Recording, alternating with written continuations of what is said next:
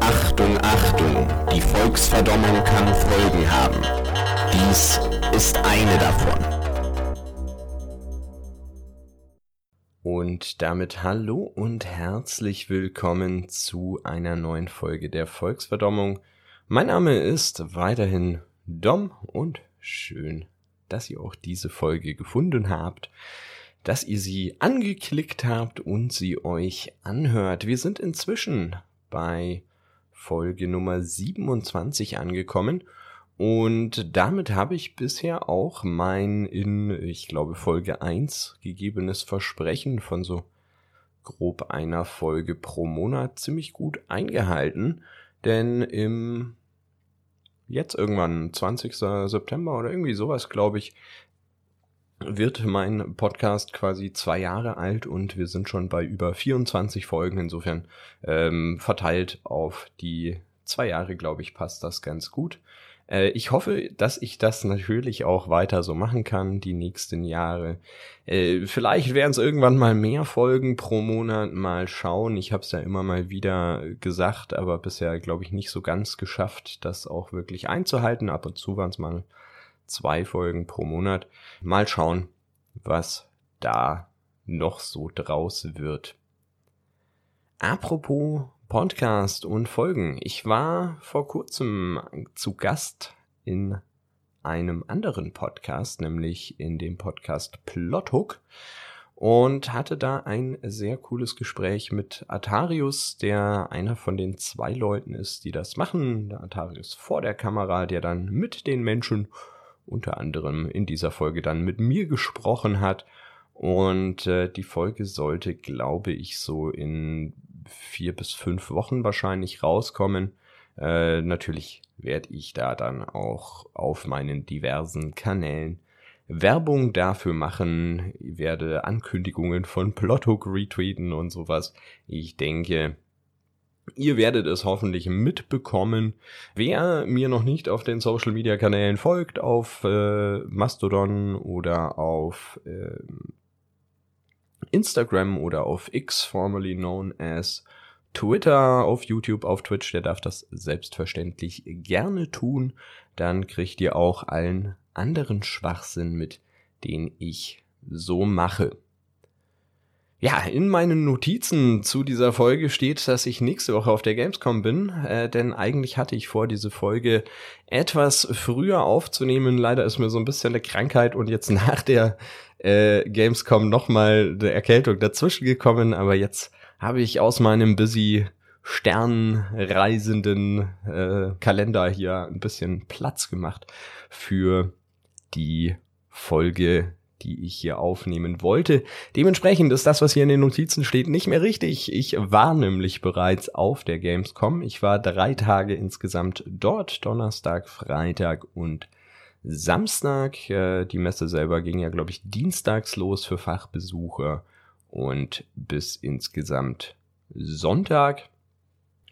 Und zwar meine erste Gamescom, das allererste Mal, dass ich dort war, obwohl ich selber mal ein Jahr in Köln gelebt habe. Und es war faszinierend. Das hat sehr viel Spaß gemacht. Ähm, wir waren zwei Tage lang mit äh, Leuten dort, die wir kannten. Den dritten Tag dann quasi zu zweit äh, selber rumgelaufen, ohne irgendwelche anderen Leute und es war richtig, richtig cool. Ich habe auf der Gamescom, ich glaube, das Spiel, auf das ich am meisten gehypt bin, das ist äh, ein Spiel namens Ara History Untold. Das ist so ein rundenbasiertes Strategiespiel, so ein bisschen wie Civilization 6, nur anders. Und äh, ich habe dort eine Präsentation angeschaut, habe auch mit der Community Managerin und der Managerin von dem Insider-Programm geredet und es hat äh, einfach richtig viel Spaß gemacht, diese Präsentation zu sehen. Es sah richtig cool aus. Ich hoffe, da kommt bald eine nächste Technical Alpha. Ich habe mich auf jeden Fall für das Insider-Programm direkt angemeldet und bin gespannt, dass ich das hoffentlich bald mal irgendwann testen kann. Ähm, das sah nämlich so grandios aus. Ich habe jetzt auch Lust, äh, direkt wieder Civilization zu spielen. Geht allerdings nicht. Doch natürlich geht es oder würde es gehen, aber es ist natürlich seit gestern äh, zum Zeitpunkt, als ich diese Folge hier aufnehme, auch Starfield veröffentlicht. Ähm, Starfield ist draußen. Es gibt so ein paar Punkte, die mich nerven, die ich vielleicht spoilerfrei sagen kann. Oder einen Punkt, der mich vor allem ein bisschen stört, den ich spoilerfrei sagen kann, ist, dass man nicht selber auf einem Planeten anfliegen und landen kann. Das heißt, ich muss über die Map gehen und sagen, äh, hier bitte auf dieser Station landen oder sowas. Ich kann nicht selber aus dem All auf den Planeten zufliegen und dort dann landen. So wie man das vielleicht zum Beispiel aus äh, No Man's Sky oder sowas kennt. Und das finde ich sehr schade. Also ich finde es gut, dass ich die Möglichkeit habe, so eine Reise zu überspringen. Das haben sie wirklich sehr, sehr gut gemacht.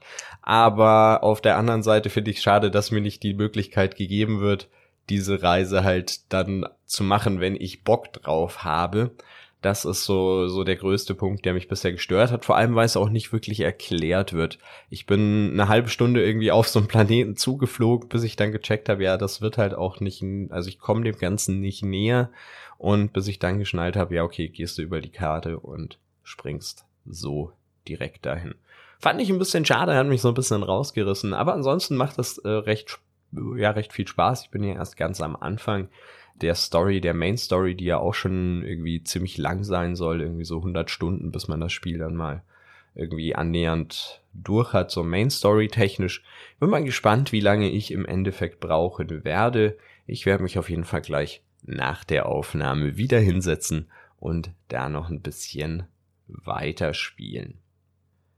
Ansonsten habe ich auf der Gamescom mit äh, einigen Entwicklern sprechen können, mit ein paar Streamern, äh, Streamerinnen sprechen können. Ähm, paar Leute, die ich sehen wollte, konnte ich leider nicht sehen. Das ist äh, schade, aber mein Gott, äh, war trotzdem sehr, sehr entspannt, sehr, sehr cool. Ich konnte auch einiges antesten, gerade im Indie-Bereich war es ganz interessant, so ein paar Sachen zu spielen. Abriss habe ich gespielt, da konstruiert man, wie der Name sagt, äh, Abrissmaschinen, die dann irgendwas, ähm, ja, die dann bestimmte Gebäude zerstören, die um diese Abrissstelle quasi drumrum stehen. Ähm, ich habe so ein paar Point-and-Click-Adventure angetestet, äh, ein paar so kleinere Games. Da waren sehr coole Sachen dabei. Ähm, ich weiß nicht, ob ich die vielleicht mal im Einzelnen noch irgendwann mal aufarbeite. Einige davon kann man als Demo auch auf Steam inzwischen spielen, ist mit der Gamescom quasi da dann auch veröffentlicht worden und so. Äh, da waren auch sehr viele coole Sachen dabei. Ich glaube, ich werde im Laufe der Zeit, wenn die dann rauskommen und ich sie mir im Endeffekt auch hole, dann irgendwie mal peu à peu drüber reden und erstmal äh, das jetzt hier mit dem Gamescom-Abriss nicht allzu, allzu viel in die Länge ziehen noch. Ja, dann habe ich vor kurzem was gelesen, und zwar, dass es neue wissenschaftliche Erkenntnisse gibt zu einer der berühmtesten historischen Vorlagen für Fantasy-Wesen, Kreaturen, wie auch immer, nämlich äh, Vlad die Impaler, Vlad der Pfähler, über den wir ja auch in Folge 3, in der Folge über die Vampire, schon geredet haben als Vorläufer von Dracula sozusagen. Und äh, anscheinend haben einige Wissenschaftler Briefe von ihm untersucht. Genauer gesagt die DNA-Spuren, die sich auf diesen Briefen befunden haben. Und dabei hat man herausgefunden, dass der gute Herr einige gesundheitliche Macken hatte. Unter anderem hat er vermutlich ziemlich Metal Blut geweint. Also ähm, es war wohl so, dass der irgendeine Art Krankheit hatte, die dafür gesorgt hat, dass quasi der Tränenflüssigkeit in den Tränendrüsen Blut beigemischt wurde und dementsprechend hat er quasi äh, so rot oder rötlich, je nachdem wie viel Blut wahrscheinlich dann drin war, geweint. Und das fand ich ziemlich interessant äh, und passt irgendwie noch mal ein Stück mehr zu diesen ganzen äh, ja Wesen und Legenden und Sagen, die da aus seiner Persona entsprungen sind. Wo wir gerade beim Thema Tränen und teilweise historische Vorlagen sind, ähm, passt das, glaube ich, auch ganz gut zum heutigen Thema. Wir schauen uns nämlich heute Ähm, La Llorona, La Leorona, ich hoffe, ich spreche es nur halb falsch aus, The Weeping Women of the Southwest an. Eigentlich geht's aber auch um Kunigunde von Orlamünde. Und wer jetzt schon verwirrt ist, ist gar kein Problem. Wir dröseln das alles in dieser Folge auf und ich würde sagen, wir fangen erstmal an bei La Leorona. Leorona, ich kann es echt nicht genau sagen. Äh, es ist aber eine Geschichte, das kann ich sagen, die vermutlich so im 16. Jahrhundert rum spielt, also um 1550 rum. Und da geht es um eine Dame namens Maria. Maria lebt im Gebiet vom heutigen Mexiko. Damals war das Gebiet etwas größer zusammengefasst zum äh, unter dem Namen New Spain. Und es war eine Zeit, als äh, sehr viele Europäer den amerikanischen Kontinent entdeckt und besiedelt haben und kolonialisiert haben. Und in dem Gebiet, in dem wir uns gerade befinden, waren das natürlich hauptsächlich die Spanier. Zu diesem Zeitpunkt sind auch sehr, sehr viele Beziehungen entstanden zwischen Eroberern und indogenen äh, Einwohnern dieser Gegend, und auch die Geschichten, die so am Lagerfeuer oder vielleicht äh, abends am Essenstisch oder nach dem Essen dann erzählt werden, die Gruselgeschichten, die vermischen sich so ein bisschen. Und genau von so einer Geschichte und so einer Beziehung handelt auch die Geschichte, die wir uns heute anschauen. Es wird erzählt, dass Maria eine wunderschöne junge Frau ist, die arm ist, in eher bäuerlichen Verhältnissen lebt und abends gerne ausgeht mit einem weißen Kleid, um die Männer zu betören und sich in dem in der Bewunderung äh, ihrer Schönheit zu suhlen, ähm, sich dort mal ein bisschen aus ihrem ärmlichen Leben rauszunehmen, auf Tänze zu gehen, sich zu amüsieren. Und das äh, in Anführungszeichen Problem bei der ganzen Geschichte ist, dass Maria nicht alleine ist, denn sie hat zwei Söhne. Die sind noch relativ jung und das macht es schwer, abends wegzugehen. Und als sie eines Abends von ihren äh, Eskapaden wieder nach Hause kommt, findet sie die beiden tot auf. Äh, man weiß nicht genau, ob Maria das vielleicht selber war oder ob die einfach aus Vernachlässigung gestorben sind oder ob das irgendwie anders war, der die getötet hat, ob die vielleicht des natürlichen Todes einfach so gestorben sind, vergiftet, CO2-Vergiftung oder irgendwie sowas. Man weiß es nicht. Auf jeden Fall äh, läuft sie in ihrem weißen Abendkleid äh, herum und äh, kann quasi nicht glauben, nicht fassen, dass die Söhne tot so sind, äh, hält das für einen Scherz und heult rum und sucht nach den Söhnen und läuft, bis es immer dreckiger wird, ihr weißes Kleid. Sie läuft am Fluss auf und ab, sie heult nach ihren Söhnen, sie schreit nach ihren Söhnen, bis sie schließlich einem Skelett ähnlicher als einem Menschen, völlig unterernährt und ausgezehrt, am Ufer des Flusses in Santa Fe stirbt und dort beginnt zu spuken. Und nach Einbruch der Nacht, äh, je nachdem welche Geschichte, welche Version der Geschichte man erzählt, äh, zieht sie jeden oder nur Kinder, die dort nachts rumlaufen, ins Wasser und ertränkt sie. Es gibt einige andere Versionen von dieser Geschichte. Die sind alle ungefähr ähnlich. Es ist immer Maria mit ihrem weißen Kleid, aber die Umstände sind meistens dann in den einzelnen Geschichten etwas anders. Ähm, in einer Version äh, heiratet sie einen äh, Conquistador, also einen der Eroberer der Spanischen, und hat äh, von ihm bekommt für ihn mit ihm zwei Kinder und ähm, nachdem sie ihm diese zwei Kinder gebiert, gebärt, gebar, geboren hat, wie auch immer, ähm, sagt er so, ja, eigentlich sind ja andere hübsche Damen, die auch noch hier unterwegs sind. Ich gehe dir mal fremd, liebe Maria. Und äh, während sie mit den Kindern am Fluss spielt, kehrt er nach Hause in einer Kutsche mit einer neuen Dame an seiner Seite. Er sieht sie und die Kinder, er begrüßt die Kinder, ignoriert aber Maria und zieht mit seiner neuen dann von dannen. Und das macht Maria so neidisch, so wütend, dass sie ihre Kinder ertränkt, die die Aufmerksamkeit ihres Mannes bekommen hat im Vergleich zu ihr, die einfach ignoriert wurde in Anwesenheit der Neuen. Und sie ertränkt diese Kinder im Fluss und kurz darauf merkt sie, was sie getan hat. Sie rennt diesen Fluss äh, entlang, versucht ihre Kinder wieder rauszuziehen, zu retten, aber es ist zu spät. Die beiden Kinder sind tot und in ihrer Trauer sitzt sie dort in den Fluten und weint und heult, bis auch äh, in dieser Version der Geschichte Maria ihr Leben lässt und fortan ihren Spuk äh, im Fluss, am Fluss, äh, ja, beginnt und durchführt und jeden oder eben Kinder je nach Story mit ins Wasser zieht und umbringt. In einer anderen, noch älteren Version dieser Geschichte ist Maria verliebt in einen Conquistador und möchte den und der sagt aber, wow, nee, du hast da schon zwei Kinder am Hals, das nicht so, nicht so mein Fall und sie so, kein Problem, warte kurz, erledigt ihre Kinder, bringt ihre Kinder um und er dann so, ja, das ist jetzt doch so ein bisschen extrem. Ähm, nee, lass mal.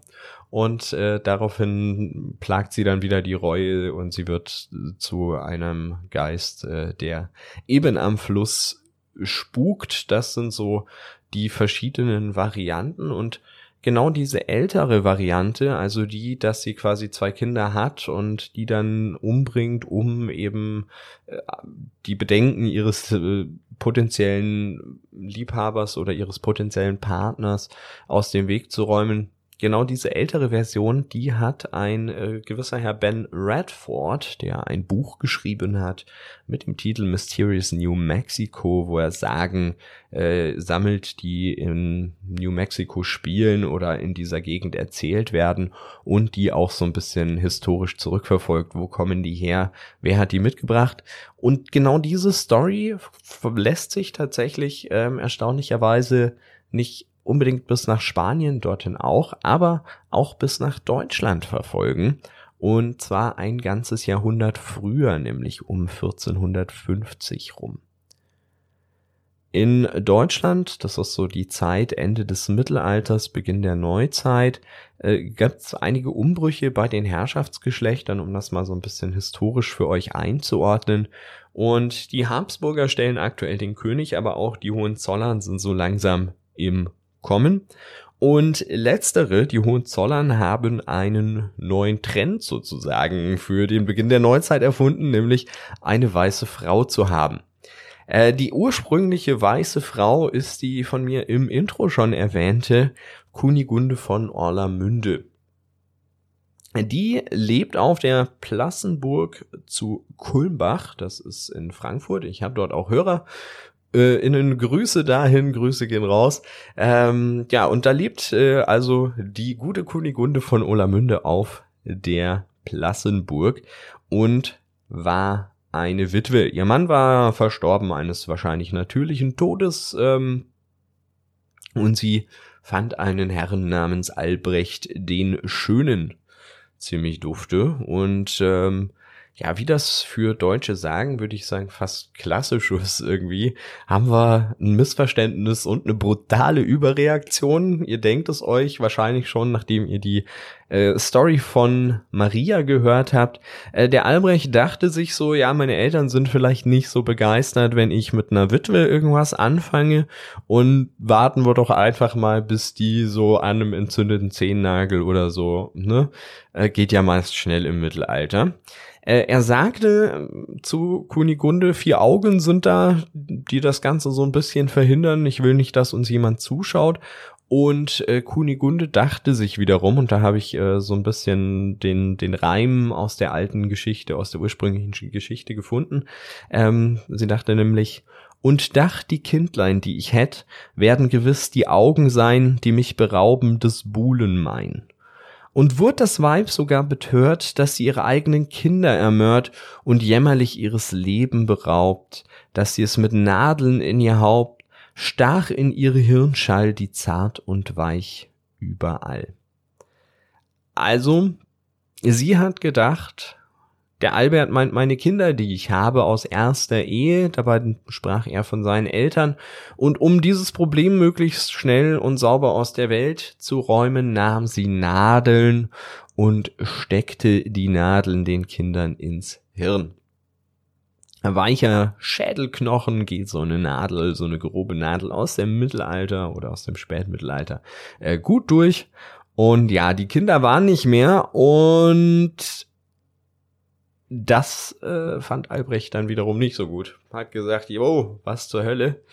Ähm, ich bin weg. Also hat genau das gleich gemacht wie der Eroberer der Spanische in der anderen Geschichte. Gesagt, du, das war nicht wegen deinen Kindern, sondern wegen meinen Eltern. Aber äh, so wie es jetzt gerade ist, die Situation, bin ich da nicht fein mit. Ich bin mal weg hier. Äh, die Kunigunde hat sich dann gedacht, ja, doof Jetzt stehe ich ohne Kinder und ohne Mann da. Was mache ich? Sie ist zum Papst gegangen, hat dort Buße getan und der so kein Ding. Kindesmord ist in der Bibel nicht ganz so schlimm. Weiß man ja. Ähm, aber äh, bisschen was braucht man natürlich für den Schein auch. Ne? Äh, darfst mal ein Kloster stiften, darfst eine Nonne werden und ja, dann denke ich mal, ist das wieder in Ordnung. Und so haben sie es auch gemacht. Ähm, in vielen Versionen der Geschichte wird, äh, werden dann die Kinder auch in dem besagten Kloster, das Kunigunde stiftet, begraben. Äh, manchmal stiftet sie nicht das Kloster, sondern spendet nur und wird dann in einem bereits existenten Kloster Nonne. Ähm, in allen Fällen lebt die noch eine ganze Weile weiter, also als Nonne, tut Buße und irgendwann stirbt sie. Nach ihrem Tod fängt sie dann an, auf der Plassenburg rumzuspuken, äh, allerdings in einer sehr viel gemäßigteren Variante als die New Mexico-Variante. Äh, die weiße Frau kommt immer nur dann, wenn halt irgendjemand irgendwie bald stirbt oder wenn irgendwie ein Unheil ansteht. Die stiftet aber selber kein Unheil. Also ihre krasseste Aktion ist so ein bisschen Kette rasseln, so ein bisschen Poltergeistmäßig, aber so wirklich Schaden anrichten kann sie nicht. Sie tötet auch nicht irgendwie weiter weiter Kinder oder sowas, wie das Maria in New Mexico einige oder 100 Jahre später dann beginnt, sondern sie ist einfach nur am Start. Ähm, hat sich auch so ein bisschen irgendwie als Trend dann in andere äh, Schlösser von Adligen fortgezogen, die dann auch plötzlich weiße Damen in ihrem Hause hatten. Ich weiß nicht, ob das so eine Art After-Death-Tour von Kunigunde war, das habe ich jetzt nicht ganz rausgefunden, oder ob das unterschiedliche Leute war. Wahrscheinlich war es immer irgendwer, der mit der Familie verbunden war, gestorben, als Geist zurückgekehrt, um dann hier irgendwie über das Haus zu wachen. War also auch irgendwie so ein bisschen eine, ein Zeichen, so ein Anzeichen dann für die äh, Adelsgeschlechter, dass sie quasi wirklich krass legitim sind, weil man hat ja schließlich einen Geist und das zeigt ja auf eine besonders lange und äh, ehrwürdige Linie hin oder sowas. Hat also quasi irgendwie zum guten Ton gehört, wenn du ein fresher Adliger warst, hast du auch so eine weiße Dame in deinem Schloss gehabt. Sie hat auch mit richtigen Shootingstars aus der Zeit zu tun gehabt, äh, mit Napoleon Bonaparte zum Beispiel, den soll sie mal erschreckt haben, den soll sie mal in irgendeinem Schloss erschienen sein, der daraufhin natürlich dann ganz äh, erschreckt abgereist ist und gesagt hat, wow, das Schlimmste überhaupt. Ähm, aber ansonsten, also wie gesagt, im Gegensatz zu ähm, La Llorona, äh, Leorona, wie auch immer man es ausspricht, äh, sehr, sehr viel äh, gemäßigter. Letztere, La Leorona, wurde auch ähm, in äh, Büchern verarbeitet, natürlich in unzähligen Sammlungen von Sagen ähm, und auch in, ich sag mal, schlechten Horrorfilmen. Zumindest waren die Bewertungen nicht so gut. Ich habe es mir nicht angetan. Ich bin meist eh kein Fan von schlechten Horrorfilmen, außer sie sind so trashy, dass sie wieder gut sind. Ähm, es gibt äh, zwei Stück, die ich da gefunden habe, La Leorona und Curse of La Leorona. Wer sich die mal reinziehen möchte, die haben beide so einen Critic Score von irgendwie 30 oder so. Also es ist nicht so geil. Ähm, aber wie gesagt, wer, wer gerne möchte, kann, kann das natürlich machen, kann sich das natürlich anschauen. Ja, das war mal wieder eine Folge, bisschen kürzer wieder. Äh, wenn ich sie wieder länger machen soll, sagt gerne Bescheid. Äh, wieder eine Folge zu amerikanischen Sagen, zu Sagen aus dem amerikanischen Kontinent. Äh, wenn euch die gefallen, sagt natürlich gerne Bescheid.